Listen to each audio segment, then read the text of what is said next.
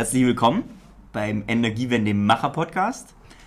Heute sitze ich, der Manu, hier mit dem Stefan in kleiner Besitzung. Es ist Sommerzeit, wenige sind hier.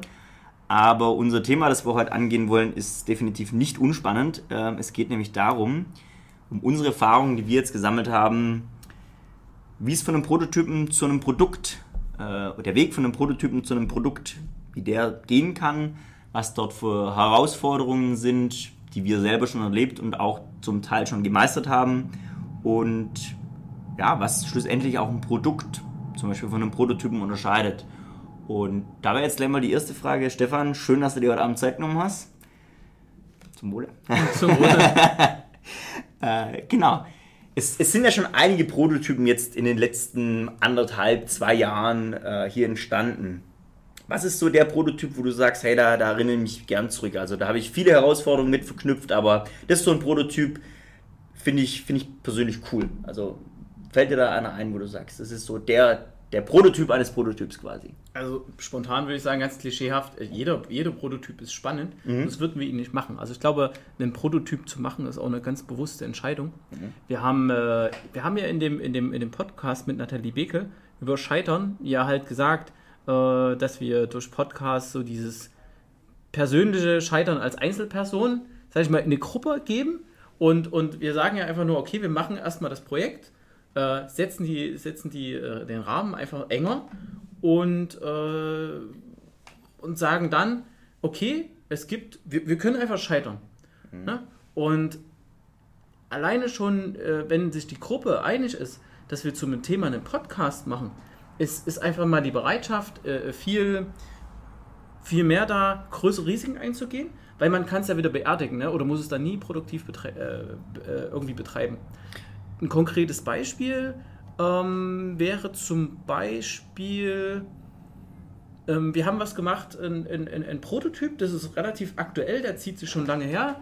Der ist uns mit als erstes Produkt äh, oder als erstes Projekt vor anderthalb Jahren äh, begegnet äh, Heatpipe Monitoring ist. Das ist total unspannend, kein Riesenmarkt, aber geht darum, um Fernwärmeleitungen zu monitoren.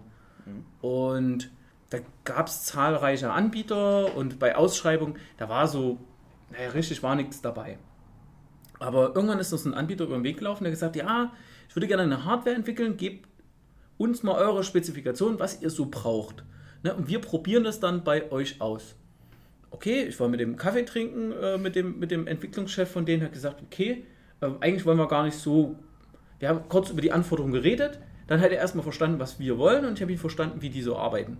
Und dann ist halt lange erstmal nichts passiert, das ist manchmal halt auch so, weil auf das Thema haben die, kann man auch sagen, das war SAE IT Systems, ähm, sind normalerweise im Leitsystemtechnik-Umfeld äh, unterwegs und die haben natürlich auch Kapazitäten, so wie sie die hatten, draufgeworfen.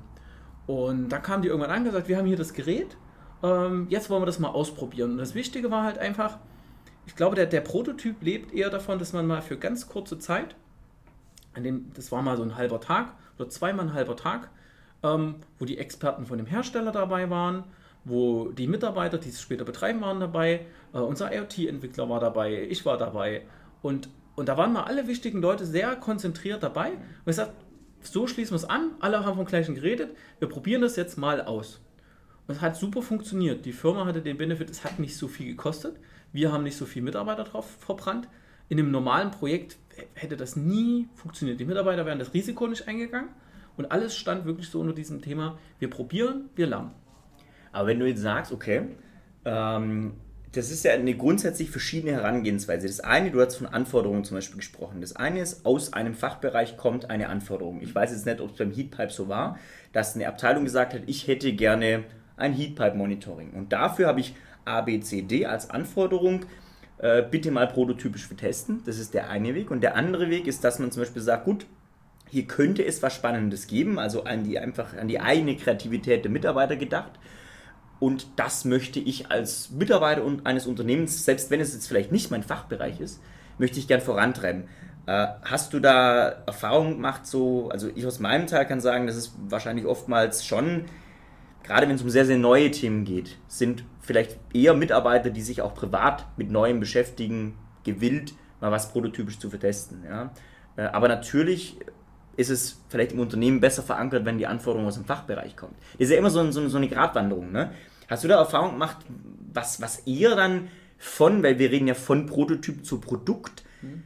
in dem Fall von Heatpipe ist es beim Prototyp geblieben, so wie ich es verstanden habe. Bei, ne? bei dem, bei dem Heat, also bei Heatpipe Monitoring war es eher so dieser idealtypische Fall. Der Mitarbeiter hat sich schon lange vorher damit beschäftigt, es gab einen Student, der hat eine Arbeit drüber gemacht, die Wirtschaftlichkeit war bestätigt mhm. und das zu machen und dann hat es einfach noch die richtigen Leute bedarf. Ne? Es gab den Hardwarehersteller, wir mit unserer IoT-Plattform, Leute, die halt sagen, okay, das ist kein Problem, wir bringen die Sachen zusammen. Und der Anbieter kann man heute nachgucken, die haben das heute ganz normal in ihr Produktportfolio. Hm. Aber da hast du auch einen Hersteller, der halt immer darauf angewiesen war, Produkte herzustellen.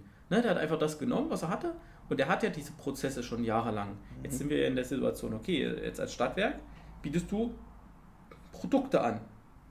Hast eine gewisse Vorstellung, was sind denn Produkte? So. Aber darf ich da mal einhaken, ja. weil ich glaube, viele von unseren Lesern, wenn, oder von unseren Hörern, nicht Lesern, viele von unseren Hörern gehen jetzt davon aus und sagen, naja, ein Stadtwerk hat Stromtarife. Punkt das Produkt, was ich als Stromkunde von einem Stadtwerk mitbekomme, die Außenwahrnehmung, sind Stromtarife. Kann ich Stromtarife überhaupt als Produkt bezeichnen? Weißt du, ich meine? Also, was, was macht für dich so ein, also für mich macht ein Produkt auch immer irgendwas, also ein Produkt erfüllt mehrere Funktionen. So zum Beispiel irgendwie mit dem Smartphone kann ich, kann ich im Internet surfen, ich kann jemanden anrufen, wie auch immer. Also es ist so multidimensional. Ne? Ich glaube, für viele sind Produkte von Stadtwerken als Tarif immer noch sehr unidimensional. Das, das ändert sich, habe ich das Gefühl. Aber was ist also deine Einschätzung? Also ist für dich ein Produkt, klassisches Produkt Stadtwerk in Stromtarif? Oder ist das was viel mehr darüber hinausgehendes? Naja gut, okay, da fragst du halt genau den, der im Boot sitzt, mhm. weil ich, ich weiß ja, dass, sage ich mal, eine Erzeugung hinten dran ist, ein Handel ja, okay. hinten dran ist, stimmt, du hast ja. eine Abrechnung dran, mhm. du hast ein Zählerwesen dran, was unabhängig von der Abrechnung diesen Zählerwert das ist eigentlich so die älteste IoT-Anwendung, die, die wir halt einfach da haben. Du hast Hardware, mhm. du hast eine Software. Ähm, das ist schon ein bisschen komplexer. Eigentlich ist es eher eine Dienstleistung. Ne? Überall, wo ich einem Kunden Komplexität nehme und ihm das verkaufe, er könnte sich auch selber einen Strom erzeugen. Okay, ne? Äh, wird irgendwie nicht funktionieren für die breite Masse. Aber ist ja auch ein Produkt. Auch eine Dienstleistung ist ja ein Produkt. Ne? Genau, also auch die Dienstleistung ist ein Produkt.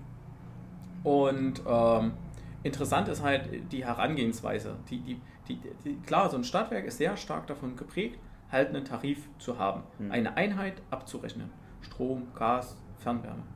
Ne?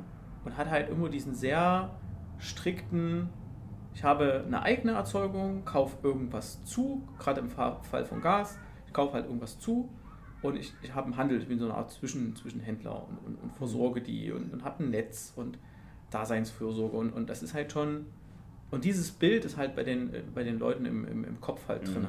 Mhm. Ne? Von, dem, äh, von diesem Heatpipe-Monitoring, von dem Prototyp, den ich berichtet habe, der erfolgreich war, den haben wir jetzt auch produktiv gesetzt. Mhm. Ähm, mit der Hardware, mit, mit, mit allem. Der ist natürlich idealtypisch gelaufen. Ne? Alle Leute haben sich darauf eingelassen, was unheimlich wichtig ist, mhm. dass die Leute sich auf den, auf den Prototyp ein, einlassen ähm, dass du halt, dass der technikverliebte Ingenieur nicht an seiner, an seiner Lösung hält, sondern die auch mal in Frage stellt, na, ist die Lösung denn überhaupt so gut? Ne? Die hat er vielleicht schon jahrelang im Kopf gehabt und die ist vielleicht gar nicht so ideal.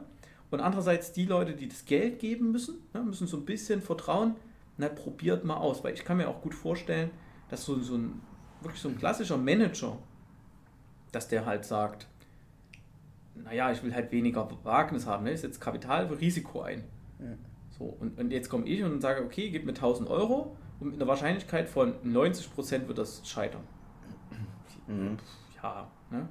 Und bei einem Prototyp ist manchmal, ist, hast du einfach nur 100% oder du hast irgendwas gelernt für ein anderes Projekt. Ist genau ein guter Punkt, wollte ich gerade hinaus, wenn du halt, äh, ich habe oftmals das Gefühl, wenn du in Projekten denkst, ne? also wenn man sagt, man kauft sich, oftmals ist ja auch der Fall, dass sich Unternehmen dann externe Dienstleistungen einkaufen, sich Konzepte im Rahmen von Projekten erarbeiten lassen und am Ende ein Stack mit PowerPoint-Folien haben. So. Aber faktisch halt viel bunte Bildchen, nichts umgesetzt, nichts gelernt, viel Geld verbrannt.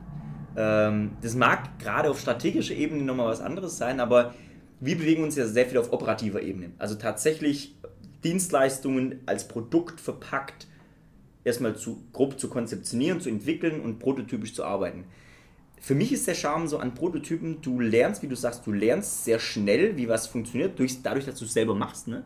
Hast in-house eine erhöhte Kompetenz, das dann auch vielleicht auch in einem anderen Kontext umzusetzen, weil manchmal ist es vielleicht auch so, dass man in, in einem Bereich, weiß ich jetzt, in, in Netzdienstleistungen oder ähnlichem, seinem, seinem Wettbewerber meilen voraus ist, aber es trotzdem nicht die, hm, nicht die richtige Zeit ist, das in den Markt als Produkt zu verkaufen, aber dass man das, was man dort gelernt hat, in einem anderen Bereich sehr gut einsetzen kann. Also das ist auch sowas, was, glaube ich, viele vergessen, dieses, wie soll ich sagen, über Abteilungen hinwegdenkende Prototyping, ne, wenn man so möchte. Also das ist vielleicht auch, weil Projekte sind für mich oftmals immer so, ich weiß nicht, wie du das empfindest, so, so ein abgeschlossenes ähm, Konstrukt, wo im Vornherein schon feststeht, was nachher rauskommen soll. Ja? Und Prototyping ist ja genau das nicht. Also klar, du hast irgendwelche Zielvorgaben oder ich setze dir selber, aber Prototyping ist ja auch so ein Lernprozess irgendwie. Ne? Ich, ich, ich, glaube, ich glaube, heute viel wird unter dem Deckmantel Prototyping gemacht oder auch MVP, ne? mhm. Minimal Viable Product,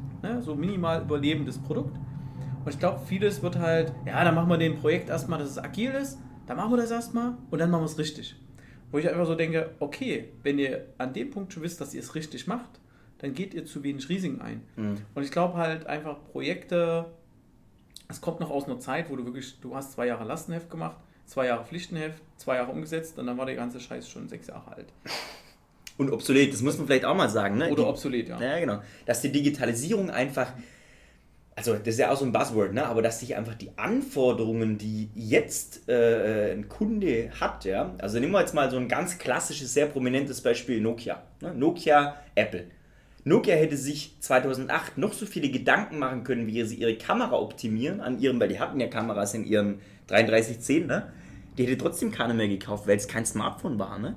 Ähm, das heißt, auch diese, der Prozess oder die Projekte, da gab es vielleicht tatsächlich bei Nokia Projekte, die sich mit der Kameraverbesserung beschäftigt haben, aber die wurden einfach von der Zeit überholt. Und ich glaube, das ist ein Problem, tatsächlich ein Problem, was, was viele Organisationen zurzeit haben, dass sie aus dieser alten Projekt, Lastenheft, Pflichtenheft denke, ähm, naja, sich vielleicht auch nicht raustrauen, weil sie sagen, hey, das ist, das ist, was wir kriegen. Und dazu kommt halt noch, dass die Organisation, was, was teilweise sehr gut ist, auf Effizienz getrimmt sind. Mhm. Ähm, wir sind total gegen Verschwendung. Ne? Das, das, das, das Leben ist uns inne. Das ist ja nicht in Deutschland typisch, aber das ist schon in unserer Mentalität drin. Bitte verschwende nichts. Man muss aber manchmal einfach was, was verschwenden. Man muss was kaputt machen, hat was gelernt. Super. Wir hätten das Thema gerade vor uns. Mhm. Ähm, das Spannende ist halt, gerade große Unternehmen, aber das ist halt einfach, weil du sagst Apple, da gibt es ja diese, diese, diese schöne Anekdote von Steve Jobs. Ne, da kommen halt die Entwickler ganz stolz mit dem, mit dem ersten iPod kommen sie halt an, sagen, hier, das ist unser erster Prototyp. Steve Jobs sagt, ah, ist viel zu groß. Der Entwickler, nee, den geht nicht kleiner. Und er schmeißt diesen über eine Million Dollar teuren Prototyp einfach in das Aquarium. Und da, kam, und da kamen halt Luftblasen raus und sagt, hier, überall, wo, da war noch Luft drin. Ihr könnt mir nicht sagen, da kann überall noch Akku oder Speicher rein. So, da durften die abtreten. Das ist natürlich sehr, sehr, äh, aber das ist halt ein Bild dafür, wo du halt sagst, wir haben heute alle irgendwie eine Vorstellung von irgendwas im Kopf. Ne? Wenn ich ein Projekt mache, kann ich es bloß bis zu einer bestimmten Grenze denken. Ja. Und, und, und gerade eine Organisation, für eine Organisation ist unheimlich befriedigend, an, genau an der Stelle, wenn ich mir schon recht sicher bin, zu denken, alles, was ich jetzt weiter denke, hat keine Auswirkungen mehr auf die Realität, weil ich kann es nicht mehr überprüfen. An der Stelle äh, PowerPoints zu machen und Vorträge zu machen und und und, ne? Anstatt wirklich mal es, es mal zu bauen, ne? So, und da kommt dann halt wieder der Link zu diesen crossfunktionalen Teams. Wo ist denn ein Unternehmen? Ne? Wir haben heute schön Mitarbeiter nach Fähigkeiten homogen separiert in den Bereichen. Ja. Ne? Und da kommt ein Personaler nicht in Berührung mit einem ITler oder ein ITler nicht in Berührung mit Leuten aus dem Bildungszentrum. Ne? Vielleicht hier und da, zufällig durch Rollenverschneidung, aber die kommen nicht zusammen. Das heißt, der, der es am Ende des Tages vielleicht zusammenschrauben muss, der dir vielleicht den wertvollen Hinweis geben kann. Ja, Leute, dann, dann macht doch einfach hier. Macht doch schon so, ne? Ja. Wie zum Beispiel bei, wie bei Apple, ne? da war die, die Lösung zu sagen, ja, da, warum bauen wir den, den Akku in ein Gehäuse? Ein Gehäuse nimmt Platz weg, brauchen wir nicht, haben ein Gehäuse drum, lass das einfach einfolieren. Und seitdem haben sie diese Akkus nur noch einfoliert. Du konntest sie auf einmal in beliebigen Formen machen. Du hast das halt überall, dass die halt nur noch einfoliert sind. Mhm. Und, und das konnten die, die Leute aus der Fertigung halt sagen. Das heißt, crossfunktionale Teams sind tatsächlich ein wichtiger Bestandteil vom Prototypenbau. Also ja, nicht, nicht, nicht unbedingt. Also sag ich mal, wer nicht mutig genug ist und das, es hat auch nicht immer was mit Mut zu tun. Du musst auch, du musst Unternehmen in die Lage versetzen, crossfunktionale Teams zu ermöglichen. Das ist echt schwierig. Das ist dann, wenn man im Change Management Prozess ganz weit ist, Firmen, die das hinkriegen, Respekt dafür, ist es halt auch kompliziert. Aber da ist wieder Prototypen, spielt in den Hände. Du kannst einer relativ großen Anzahl von Leuten deine Idee zeigen. Und da kommt dir, der Prototyp wird viel eher an diesen Fertigungs- oder Betriebsmitarbeiter vorbeikommen, als mhm. irgendwas Fertiges irgendwo, wo sich Leute für eine PowerPoint-Präsentation feiern und wo die dann irgendwie feierlich eine Anlage in Betrieb nehmen. Ne? Und die Leute im Betrieb, die fassen dann kommen, denken, pff, real gar nicht möglich. Ne? So die ersten Ladesäulen, so haben die gedacht, das wird ja nie funktionieren, wie ihr das hier macht. Also das, an, das anfassbare haptische, meinst du, dass das auf jeden Fall deutlich besser zieht als irgendwelche PowerPoint-Slides, die man sich hin und her reicht? Klar. Und sagt, hier, das, das könnte ich verändern, das könnte ich verändern. Also Steve Jobs, ne, sein iPad oder was auch immer, das oder sein, sein ja, das... Es gibt, dieses, es gibt dieses klassische Seminar, also das habe ich schon vor, keine Ahnung, also vor zehn Jahren oder so gemacht, wo es halt darum ging, äh, das, das werden viele kennen, ein Portemonnaie bauen, ne? Ein was? Ein, ein Portemonnaie bauen. Ach, Portemonnaie, ja. Ne? Also hier habt ihr Papier, ne? macht mal ein Prototyp von dem Portemonnaie. Hm. Und eine kleine Gruppe von Leuten, die können zusammengesetzt werden, wie sie wollen, die kramen dann in ihren Taschen, ja, habe ich so eine Karte und das und das und das will ich da rein haben. Ne? Mhm. Und dann machen die die Größen und dann haben sie das ideale Portemonnaie. Ne? Mhm. Zielt ein bisschen darauf ab, werden auch viele kennen, du kaufst ein Portemonnaie, äh, war früher noch, da gab es noch riesige Ausweise und so und die, das passte alles nicht rein. Ja. Weil da hast du Scheckkarten, das passt alles, ne? aber du hast trotzdem irgendwelche Sachen, die passen da nicht rein denkst du, hä, der Hersteller, der muss doch mal irgendwie Prototyping gemacht haben, ne? Der muss doch, aber wie? Wie soll er an den typischen Inhalt von diesen, keine Ahnung, im Seminar mal gesponnen, sind zehn Leute, die lernen alle ihr Portemonnaie. Na, was hat man klassisch in dem Portemonnaie? Das, das, das, das, das. Ne? Mal kurz mhm. ausgemessen und die bauen halt passend für die zehn Leute. So, und die zehn Leute repräsentieren im Idealfall 80% der Kundschaft. Ja. So, und damit hast du ein Produkt. Ein Produkt sagt ja immer, es gibt es gibt was, dafür gibt dir jemand Geld und es sind genug Leute, dass du das nachhaltig genau, weiterentwickeln das, kannst und produzieren kannst. Aber das, was du in dem Workshop gebaut hast, dieses Portemonnaie, das war ja ein Prototyp.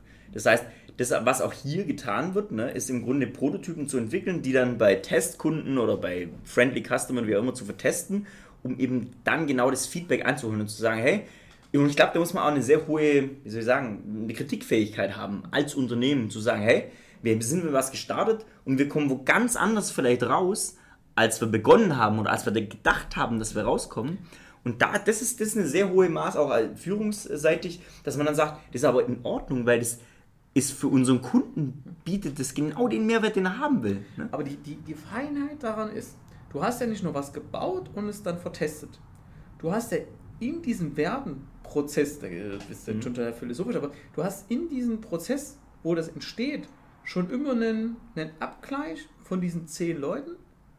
Zu dir. Passt das denn? Mhm. Du, was du damit machst, denn diese, dieser Testloop, ja. du verkürzt den unheimlich. Ja, du kannst mehr Iterationen machen. Aber wie machst du es verstanden? Ja? Aber wie machst du es jetzt? Bleiben wir mal bei dem Apple-Beispiel. Steve Jobs ist hier nicht hergegangen und hat gesagt, hier, liebe Leute, wollt ihr ein Smartphone haben? Sondern er hat ein, ein Kundenbedürfnis befriedigt, was noch gar nicht da das war. Gibt, ne? Das gibt es das, das gibt's das schon eher. Ne? Henry Ford hier, ne? hätte ich meine Kunden gefragt, die hätten schnellere Pferde gewollt.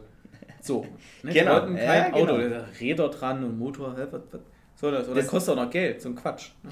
Das heißt, der innovative Anteil oder dieser Funke zu sagen, ich mal was ganz Neues bauen, der muss schon aus dem Unternehmen kommen oder aus den Mitarbeitern des Unternehmens. Und der, das dann zu vertesten, das kannst du dann im breiten Feld Ich glaube, das kommt aus einer Ecke unplanbar. Mhm. Das ist so dieses Chaos. Ne? Das, ist, das ist ja das, was wir auch so ein bisschen immer haben. Ne? Du musst so ein bisschen Freiraum für Chaos schaffen. Ne? Und da muss einfach muss Vertrauen da sein und manchmal kommt dir die Idee, manchmal nicht. Ne? Die müssen ja nicht immer riesig sein. Ja, Vielleicht also kleine Ideen, wie machen wir das?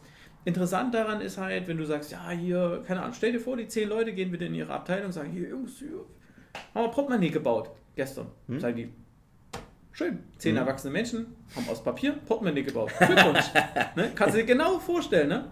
In der Bank oder irgendwas, ne? Die wollten so und genau so wird halt ein Unternehmen auf, auf, auf, auf Prototypen, ne? Wenn du nicht involviert bist, ist natürlich das Verständnis, du, der den Prototyp mit entwickelt hat, bist natürlich extrem euphorisiert. Ja.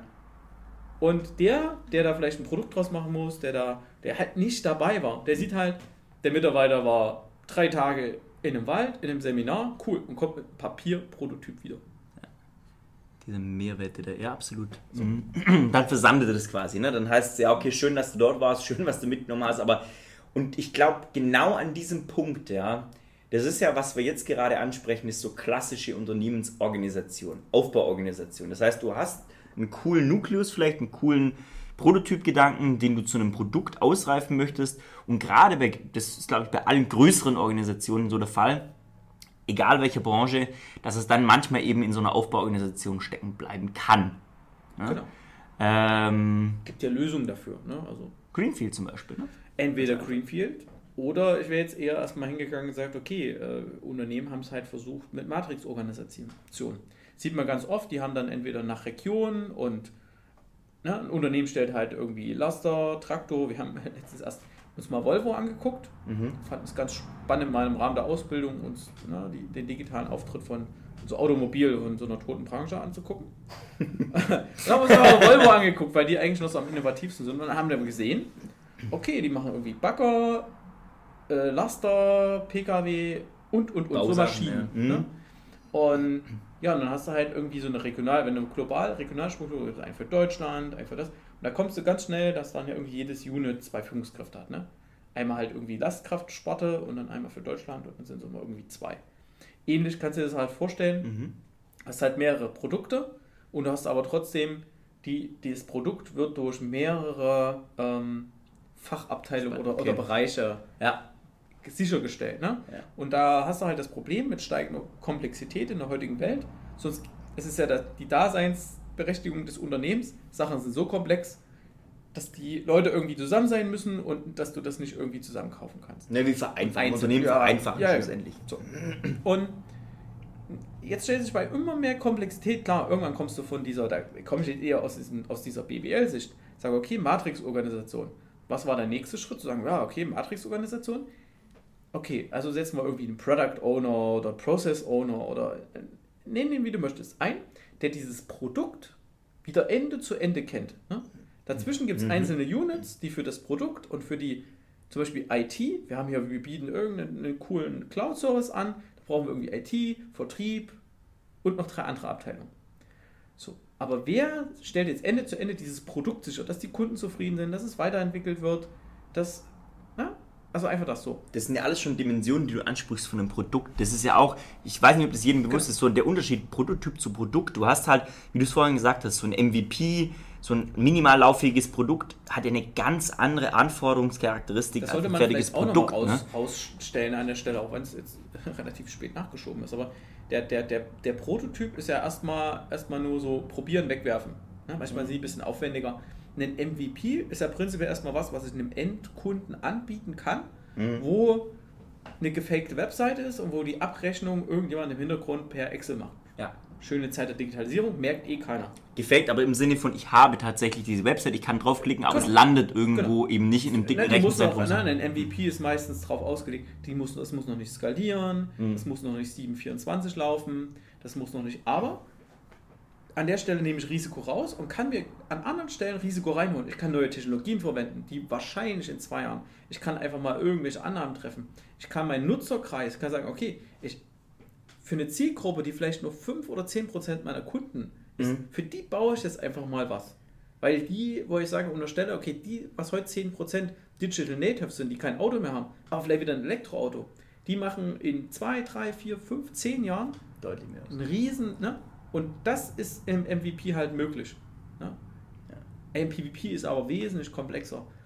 Äh, da, da brauchst du ein cross also für einen MVP brauchst du schon fast ein cross-funktionelles, da brauchst du ein cross-funktionales Team. Weil das sind meistens die, die es später auch betreiben müssen. Ja, da hast du ja auch viele Disziplinen mit drin. Wie du sagst, ja. das muss quasi einmal tatsächlich für den Kunden nachvollziehbar durchspielbar sein. Ne? So, aber wir waren stehen geblieben bei der Organisationshistorie. Mhm. Also die Organisationshistorie sagt dann, okay, du hast die Matrix-Organisation, ne, viele Verantwortlichkeiten und auf einmal so, ja, hm, okay, Produkt, da kam so diese Produktdenker und dann hast du, okay, auf Ende zu Ende. Mhm. Und irgendwann wird, die, wird, das so groß, dann kamen halt diese ganzen Startups halt auf. Ne? Schönes Beispiel ist halt Spotify, die, mhm. wo das komplette Unternehmen, cross-funktionelle Teams, äh, die sich um Teile kümmern. Ne? Du, du, zerlegst dieses, dieses Produkt wieder in, in, in Teile, aber das macht sich natürlich bei, bei Digitalisierung relativ einfach Bei Tesla schon schwierig, da muss hinten ein Auto rauskommen. Ja. Ne? Und da bringt es nichts, wenn sie sagen, ja, wir haben ein Auto, Reifen ist gerade noch nicht da. Ist halt blöd, ne? Also da kannst du halt, da, brauch, da, da brauchst du auch klassische, klassische Hierarchien. Die quasi die Opportunitätskosten sind bei dem klassischen Produktionsprozess einfach Genau, deutlich höher. genau. Ne? So, jetzt sind wir ja aber eher im Kontext unterwegs zu sagen, okay, wir, wir, wir, wir gehen mal davon aus, wir wollen irgendein cooles Produkt anbieten. Ne? Mhm. Was prinzipiell jeder, jeder hat so die gleichen technischen Startbedingungen. So, jetzt ist halt nur die Frage, wie schnell bin ich am Markt. Ne? Time to Market. Das ist heute immer. Time to Market. Äh, weil ich ja auch transparent und offen arbeite, ne? mich können auch viele kopieren. Also heute was sagen, ja, heute hier im Stimmen, Stimmen äh, ein Produkt zu entwickeln ne? und zu hoffen, innerhalb von einem Jahr, nie, nie im Leben. Macht keinen Sinn, ja. Es gibt immer zehn andere, die hatten die Idee halt auch schon. Das haben wir jetzt schon so oft gemerkt. Das heißt zu sagen, okay, Prototyp machen, früh damit raus und wirklich raus, damit so die ersten, die sich vielleicht auch mit beschäftigen, die ein bisschen un die unsicherer sind, einfach Die Early so, Adapters die ansprechen. sagen, ach scheiße, haben schon welche, machen wir Mhm. gar nicht erst. Ja. Ne? Ja. So. Damit fegst du mit Prototypen, fegst du manchmal schon Konkurrenten aus dem Feld, wenn du die wirklich groß denkst, ne? wenn du wirklich sagst, hier, wir, wir haben hier einen Prototyp gemacht, ne? Blockchain im Dings und das wird das Ding, ne? also klassischer amerikanischer Ansatz. Ja. Da werden irgendwie drei andere, die darüber nachdenken, in dem Bereich was zu machen sollen, werden einfach nichts machen in dem Bereich. Ne? Das sind Mhm, einfach schon mal zukünftige Konkurrenten halt weg. Ja. Und da ist halt wirklich hier Digitalisierung, ne? der takes it all. Da werden einfach weniger Leute am Markt sein. Und jeder, der da weniger am Markt ist, wirst du halt merken.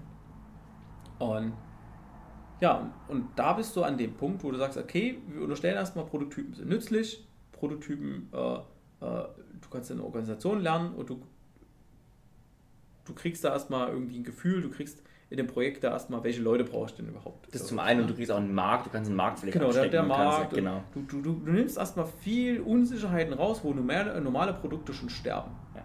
Wo dir sagt, boah, das Risiko nehmen wir nie, nie da, da, boah, nie. Kein Manager würde so ein Risiko eingehen. Und trotz alledem gibt es das ja häufig, dass gerade Prototypen nicht zu MVPs werden, weil dieses crossfunktionale ne, Thema, was du ansprichst, da heißt dann, okay, Prototyp funktioniert ja, schön, wir haben bewiesen, dass es funktioniert und jetzt schließen wir es in die Schublade ein. Ne? Weil es natürlich schon ein gewisser Aufwand ist, dieses crossfunktionale Team zusammenzustellen, ein MVP draus zu bauen. Also es ist ja alles mit einem gewissen Zeit und Aufwand verbunden. Vielleicht ist es da für viele einfach zu sagen, okay, dann lass uns ein Projekt machen. Lass uns ein Projekt draus machen, das auf drei, vier Jahre angelegt ist. Ich glaube, die Message, die du gerade eben rausgebracht hast, ne?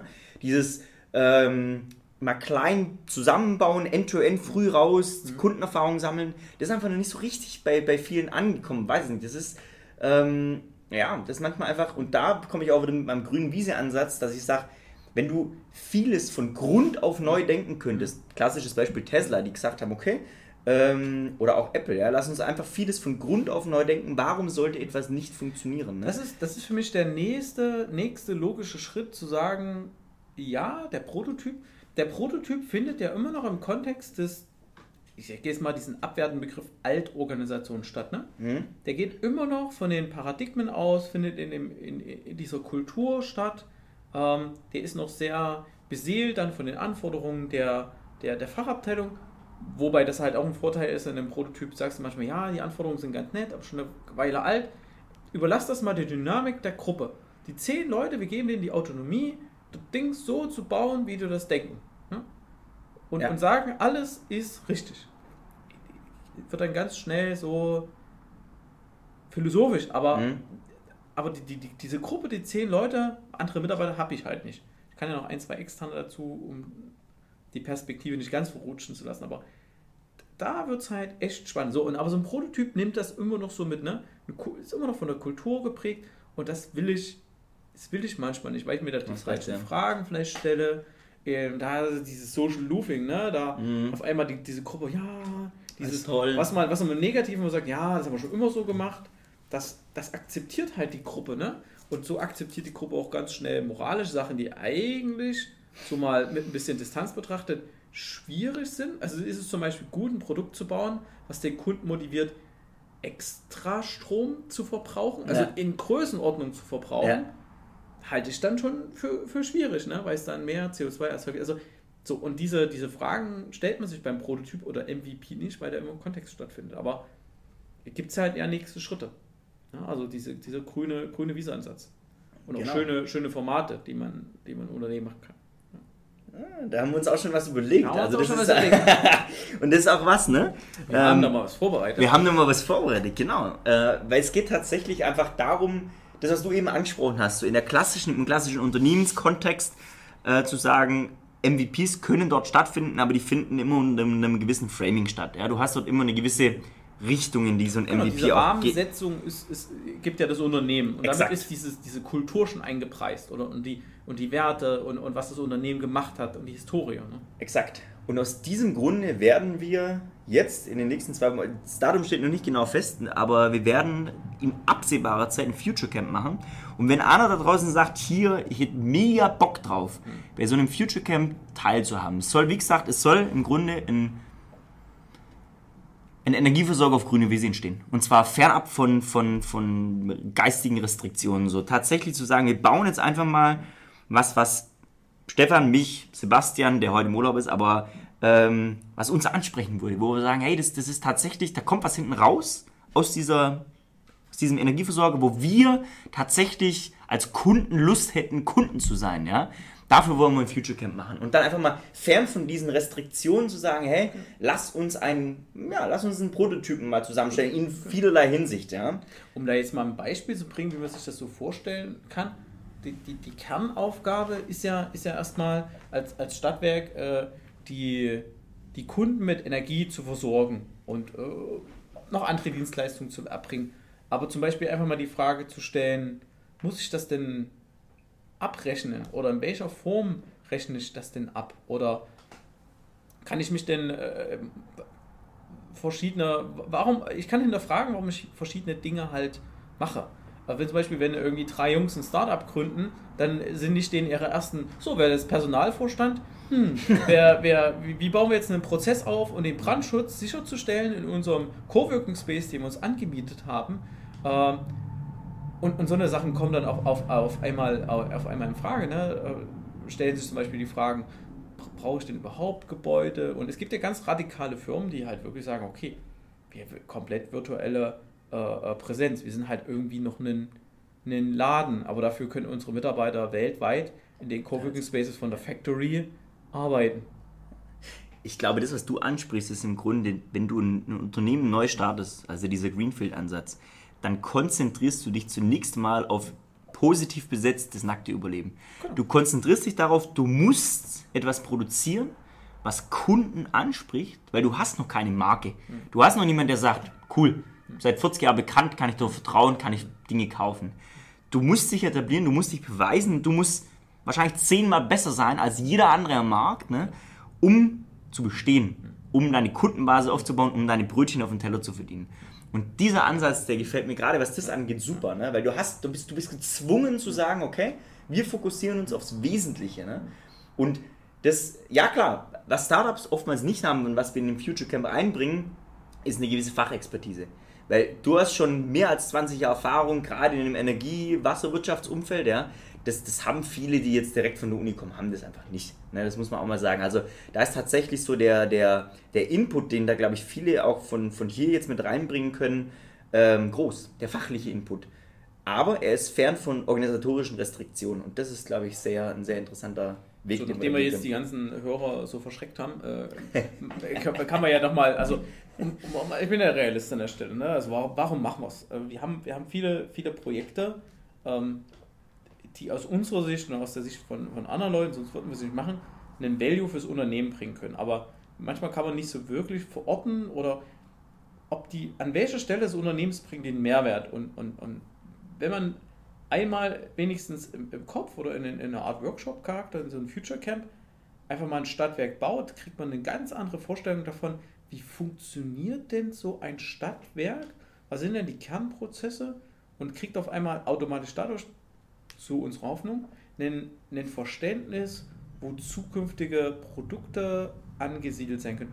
Oder wo es extrem interessant wäre, so die grauen Flecken hat jedes Unternehmen, äh, wo man einen Prototyp macht, wo man sagt, hey Leute, äh, ihr habt da einen Prozess, da ist extrem viel Value drin, habt ihr mal drüber nachgedacht, das so und so zu machen? Oder ne, wo ist Innovation? Innovation ist überall wichtig und richtig. Aber was sind die drei, vier Stellen, an denen ich drehen muss. Die, die als Startup mein Überleben sichern, die werden auch bei einem großen Stadtwerk die Leistungsträger sein oder die Träger sein, wo, wenn du an der Stellschraube drehst, hast du den größten, größten Effekt und ziehst die anderen natürlich automatisch mit. Das heißt, die Flughöhe erhöhen, einfach zu sagen, wir gehen von dem, wo wir ja auch oft, oft operativ unterwegs sind, mal eins höher und sagen, naja, wie sieht denn die Vogelperspektive aus, genau. auf so ein Stadtwerk aus? Ne? Wo ich mich drauf freue oder was ich besonders spannend finde, ist, sage ich mal, heute im, im, im mittleren Management oder Top-Level-Management ist, glaube ich, so ein Ansatz, da langweilig die sagen, ja, schön, macht ein Future Camp, machen wir regelmäßig gegen Klausur, that's it.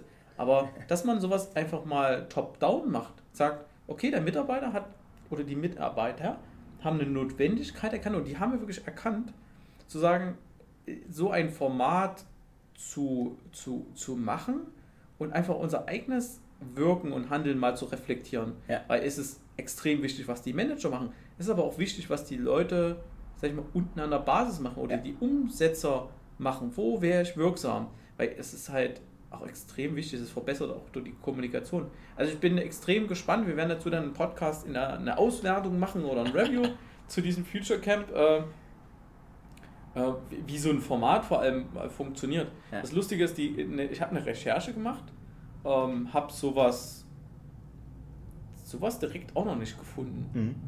Sollten wir uns patentieren lassen, Future Camp. Es ist, es ist ziemlich, ja, es ist, ein neuer, es ist ein neuer Weg, den wir da beschreiten. Aber weil, es ist auch gut, dass du beim Google nichts gefunden hast, weil da hast du dann keine Vorlage, sondern wir sind gezwungen, uns tatsächlich was, ein völlig neues Konzept zu überlegen. Ne? Also Oder dieses Future Camp, du findest zu dem Begriff Future Camp aber nicht das, was wir uns da vorstellen. Ja, okay. Ja, dass man halt wirklich, wirklich mal sagt, so, okay, gehst hin zu den Mitarbeitern und sagst, als, als sag ich mal, Format für den Change Management. Dann nimm doch die Mitarbeiter mal und lass die sagen, hier, ihr habt heute und hier die Chance, das Unternehmen neu zu bauen. Auf der grünen Wiese. Und ich glaube, der wird der, der, der Mitarbeiter, der, der, der noch total, der, der Hardliner, den kennen wir alle. Ne? Die obersten, untersten 10%, so der harte Kern, ne? werden am Ende von so einem Workshop sagen, ich sehe es ein, das ist zur Belustigung der Massen, trägt aber null zu unserem Kernding bei. Ja. Ne? Und das häuft jedes Unternehmen, jedes Unternehmen, was länger existiert, häuft halt so eine Dinger an. Ne? so, so, so Ballast, ne? auch wenn er, der kann mir ja sagen, was er will, so positiv wie Ballast an mancher Stelle wahrgenommen wird, er ist Ballast und lenkt vom Eigentlichen halt ab. Und genau deswegen wollen wir das Future Camp. Genau. Sehr gut. Ist auch, finde ich, ein gutes Schlusswort an der ja. Stelle, ne? Ähm, genau dann wird es, wie gesagt, in der nächsten Folge oder in einer der nächsten Folgen gehen wir auf das Future Camp nochmal ein. Vielen Dank fürs Zuhören und schaltet gerne beim nächsten Mal wieder ein. Stefan und Manu und Stefan. Ciao!